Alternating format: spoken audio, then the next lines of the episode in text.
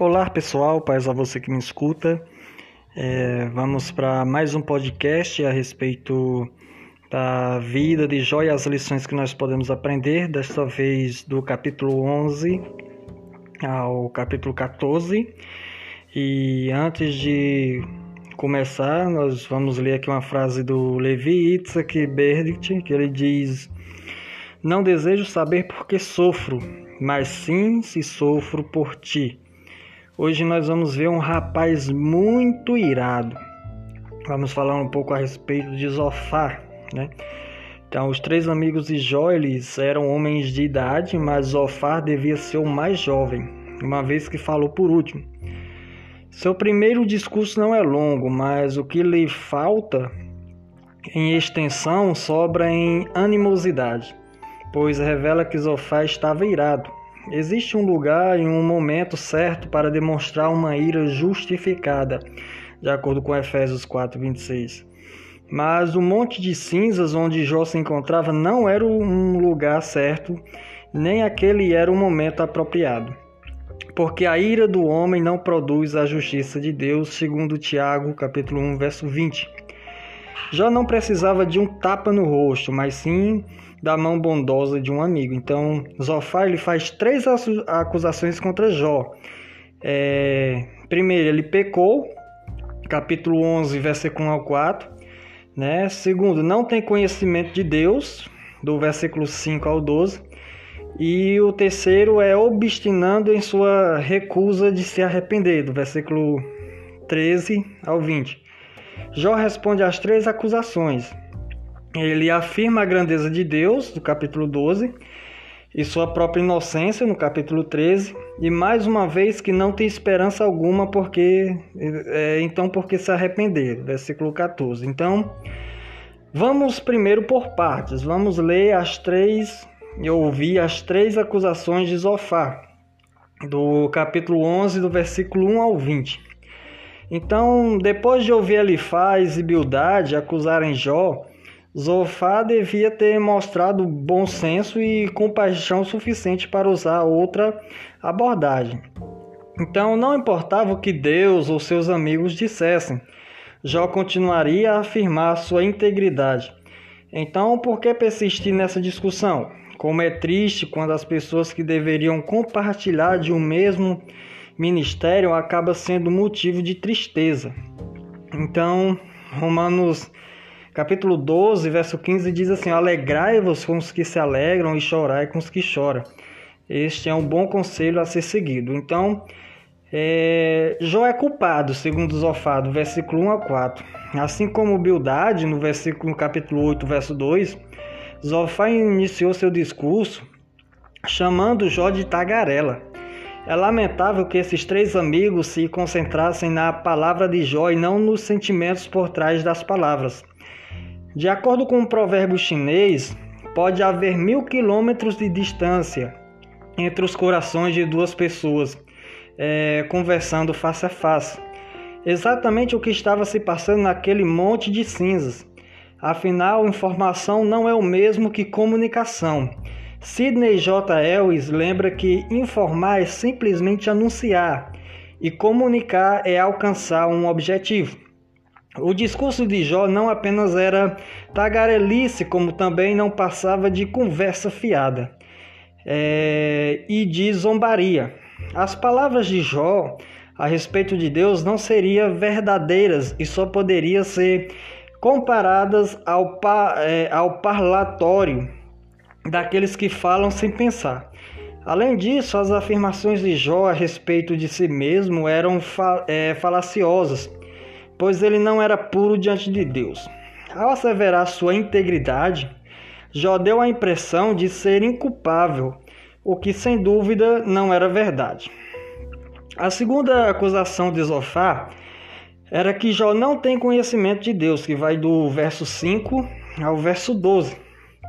O pedido de Zofar no versículo 5 foi respondido quando Deus apareceu, no capítulo 38, verso 1.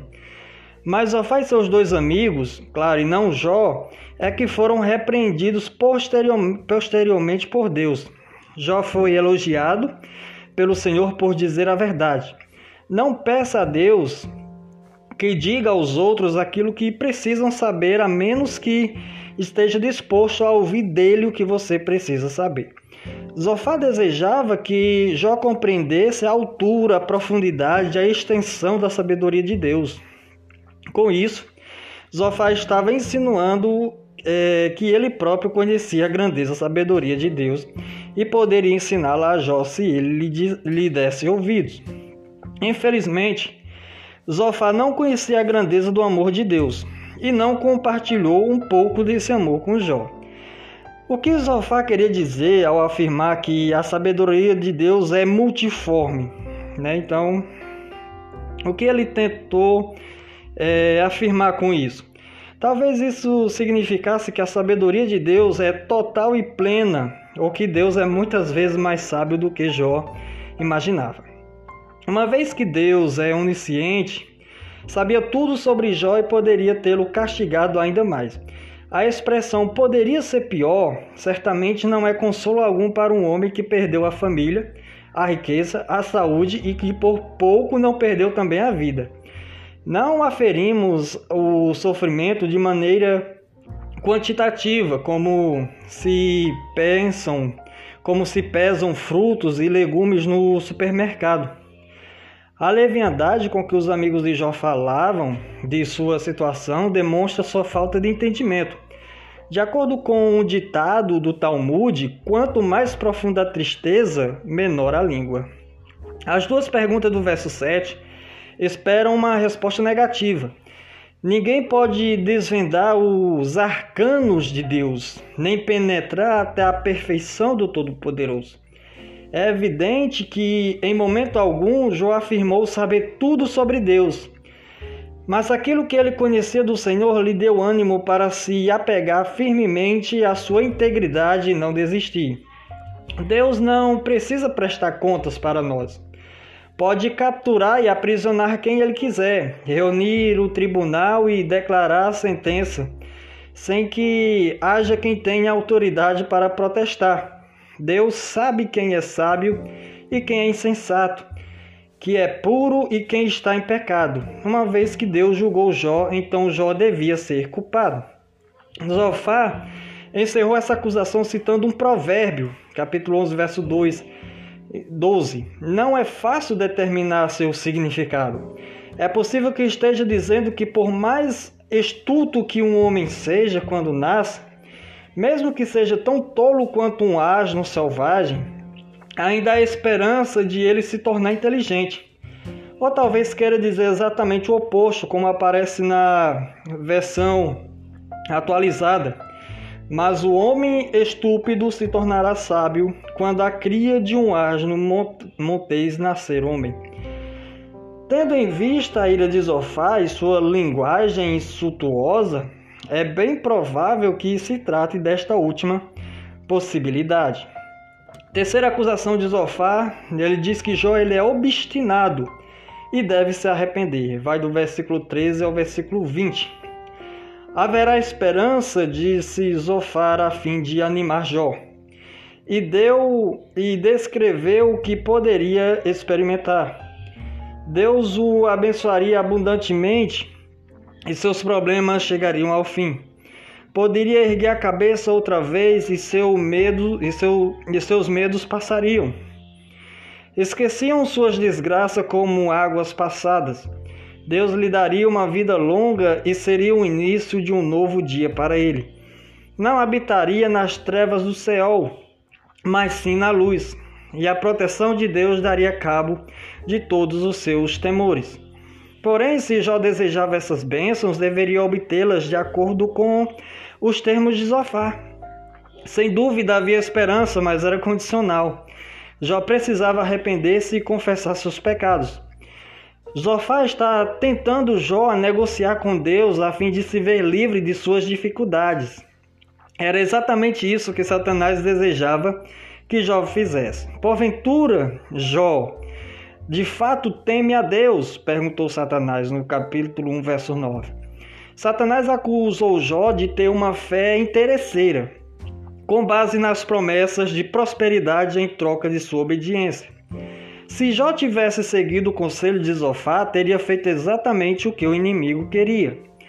Jó não possuía uma fé interesseira que negociava com Deus. Antes era uma fé confiante que dizia: Ainda que Deus dê cabo de mim, confiarei nele. No capítulo 13, verso 15, na versão NVI. É, essas não parecem ser as palavras de um homem em busca de uma solução fácil para seus problemas. Como disse Spurgeon, Jó não entendia os motivos de Deus, mas ainda assim continuou a confiar em sua bondade. Essa é a verdadeira fé. Nós vamos ver agora do capítulo 12 ao versículo 14 as três declarações de Jó. O discurso de Zofá ele foi curto, mas Jó apresentou respostas demoradas para cada uma das acusações de Zofá. Começou com a segunda acusação, de acordo com a qual Jó não tinha conhecimento de Deus. Jó afirmou que, é, possuía conhecimento e discernimento como eles. Em seguida, respondeu à primeira acusação de Zofá, de acordo com a qual Jó estaria vivendo em pecado. Mais uma vez, Jó afirmou sua integridade. Em seguida, encerrou seu discurso objetando ao terceiro ponto de Zofar de que ainda havia esperança. Em Jó capítulo 14, Jó admite que perdeu quase toda a esperança.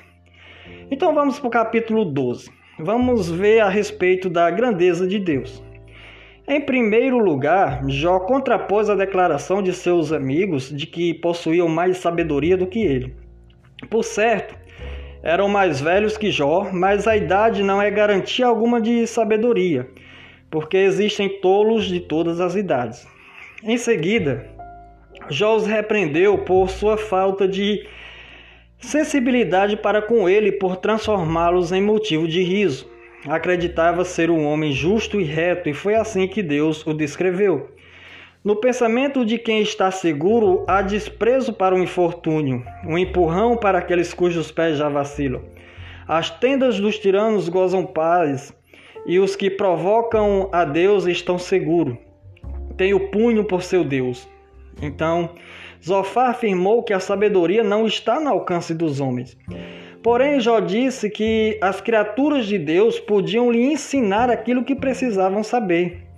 Até mesmo as criaturas insensatas sabem que foi a mão de Deus que fez e que mantém todas as coisas. Até mesmo o fôlego usado para acusar Jó era uma dádiva de Deus a esses homens. É, e o Senhor poderia removê-los sem a permissão deles. O Senhor Deus deu aos seres humanos a capacidade de provar e de avaliar os, o, os alimentos. Não lhes daria, portanto, a capacidade ainda mais importante de avaliar as palavras e de analisar a verdade? Nos versículos 12 a 25, Jó descreve a sabedoria e o poder de Deus. É bem provável que o versículo 12 seja uma referência a Deus, o idoso e é, longevo.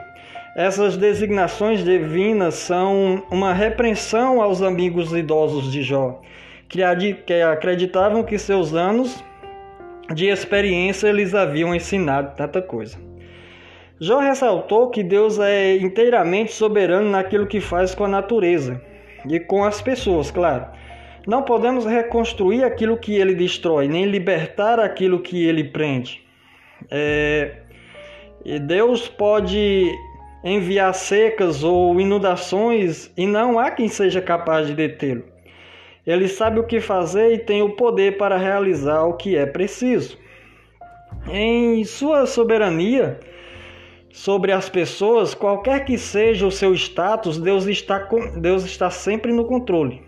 De acordo com a argumentação de Jó, todo tipo de gente passa por dificuldades na vida, pois Deus pode fazer o que bem lhe aprover. Ele não faz acepção de pessoas e não se impressiona com sua posição, riqueza ou condição social. Por exemplo, se for da vontade de Deus, os conselheiros do rei perdem suas autoridades e riqueza, e os juízes se tornam confusos e insensatos. Na verdade, os próprios reis são transformados, é, quer dizer, são transtornados, e os sacerdotes são despojados de seus cargos e levados cativos. Homem sábio, como os conselheiros e anciãos, serão calados, e os príncipes, que são os nobres, e os fortes, que são os poderosos, perderão seu respeito e força. Deus, porém, é soberano sobre, tanto, é, sobre as nações quanto sobre os indivíduos. É, é, Deus pode fazer uma nação crescer ou destruí-la, pode dar-lhe a liberdade ou cativeiro. Basta tirar a sabedoria de seus líderes e sua destruição é certa. Os, uh, os orgulhosos não gostam de ouvir essa mensagem. Desde a cidade de Enoque, em Gênesis 4, versículo 16 ao 18, e a Torre de Babel, do capítulo 11, versículo 1 ao 9, a humanidade vem tentando construir e administrar as coisas sem Deus, e suas tentativas terminam sempre em fracassos e em julgamento. A integridade de Jó, capítulo 13. Nessa parte de sua defesa, Jó expressou primeiramente sua decepção com os três amigos. Depois, sua declaração de fé no Senhor, e por fim seu desejo de que Deus vá ao encontro dele e acerte a questão de uma vez por todas. Primeiro, a decepção de Jó, que vai do capítulo do versículo 1 ao versículo 12.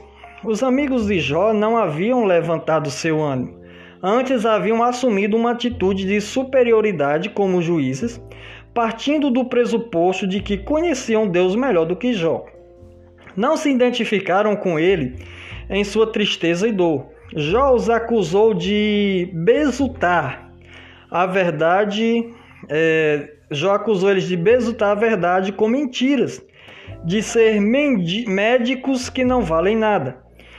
O termo besutar também significa caiar. Eles besultaram a discussão com a cal de suas mentiras de modo a evitar o problema difícil e, ao mesmo tempo, é, a manter suas ideias tradicionais. Permaneceram no nível superfici superficial sem jamais se aprofundar é, nas verdades de Deus ou nos sentimentos de Jó. Os conselheiros que se atêm à superfície não valem muita coisa. A fim de ajudarmos as pessoas, precisamos ir muito mais fundo um processo que requer amor, coragem e paciência. Como médicos, haviam feito um diagnóstico incorreto, de modo que seus médicos, né, de, quer dizer, de modo que seus medicamentos foram inúteis. E como defensores de Deus, teriam feito melhor permanecendo calados, pois não sabiam do que estavam falando.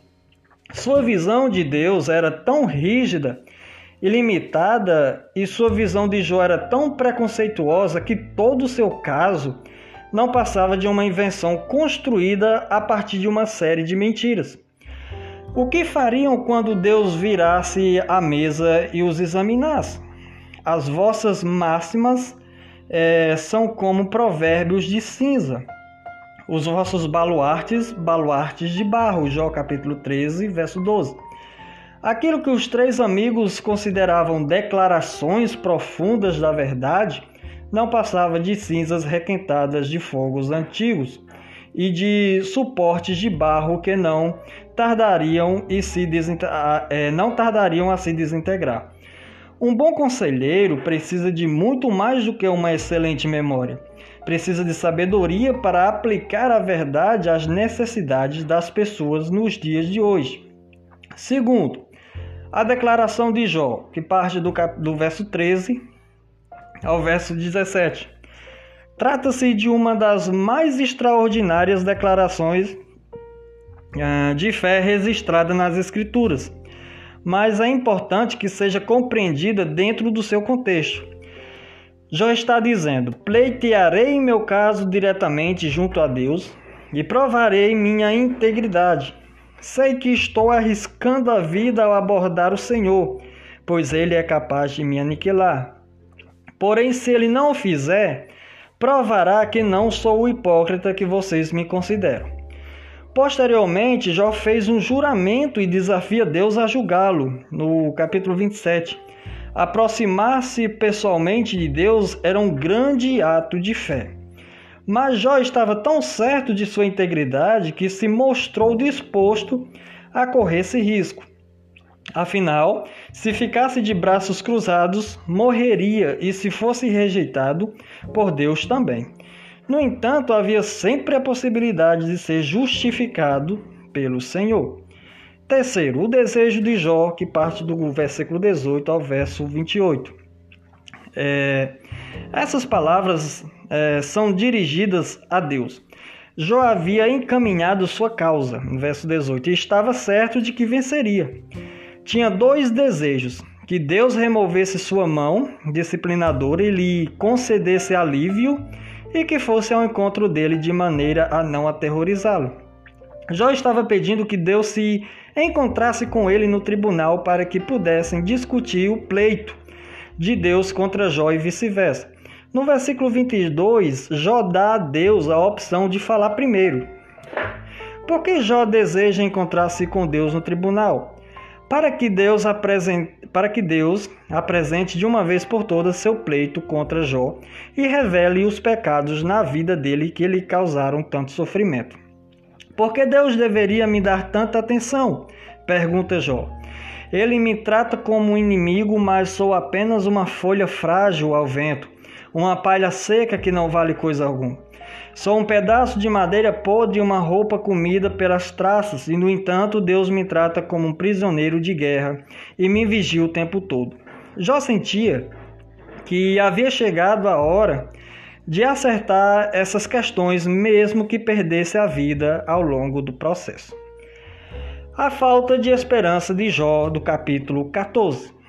Zofá havia garantido a Jó que ainda haveria esperança caso ele reconhecesse seus pecados e se arrependesse.